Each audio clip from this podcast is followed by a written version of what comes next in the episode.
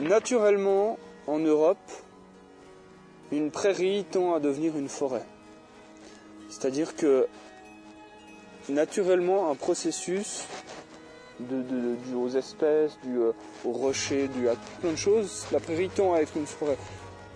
Naturellement, euh, là je sais pas parce que je connais pas trop ces régions, mais euh, naturellement un, buisson dans le Sahara tend à sécher et à devenir du désert.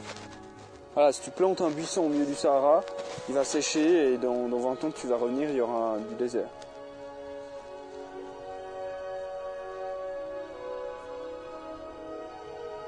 Naturellement, en 2018 à Paris, une prairie tend à devenir un parking.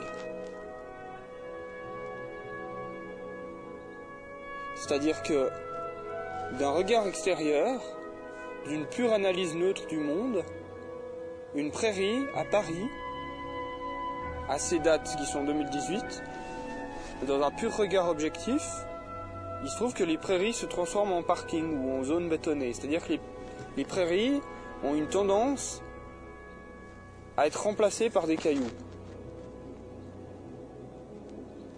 Alors on pourrait dire, oh mais là c'est l'homme qui intervient. Mais dans tous les autres procédés que j'ai dit, euh, les, prairies qui deviennent des forêts, il y a aussi des espèces qui interviennent. Il y a les, les, je dire les singes, les renards qui, font planter des plantes, qui mangent. Il y, a, les biches qui mangent certaines espèces et qui laissent les sapins pousser et venir. Et donc il y a des animaux qui, qui influence ce procédé. C'est-à-dire que les biches influencent les biches et plein d'autres, les insectes, plein, plein d'espèces et plein de plantes elles-mêmes font que petit à petit la prairie a une tendance naturelle, ici autour de moi par exemple, à tendre vers la forêt. Eh bien, si on considère l'être humain comme un animal, donc c'est-à-dire que si on ne met pas l'être humain sur un piédestal en dessus de la nature, on doit constater à Paris que les prairies, à Paris en 2018, que les prairies ont une tendance naturelle à tendre vers des buildings ou vers du béton. Et si on utilise l'argument oui mais l'être humain ne fait pas partie de la nature, donc ce n'est pas une tendance naturelle, alors c'est qu'on sort l'être humain de la nature.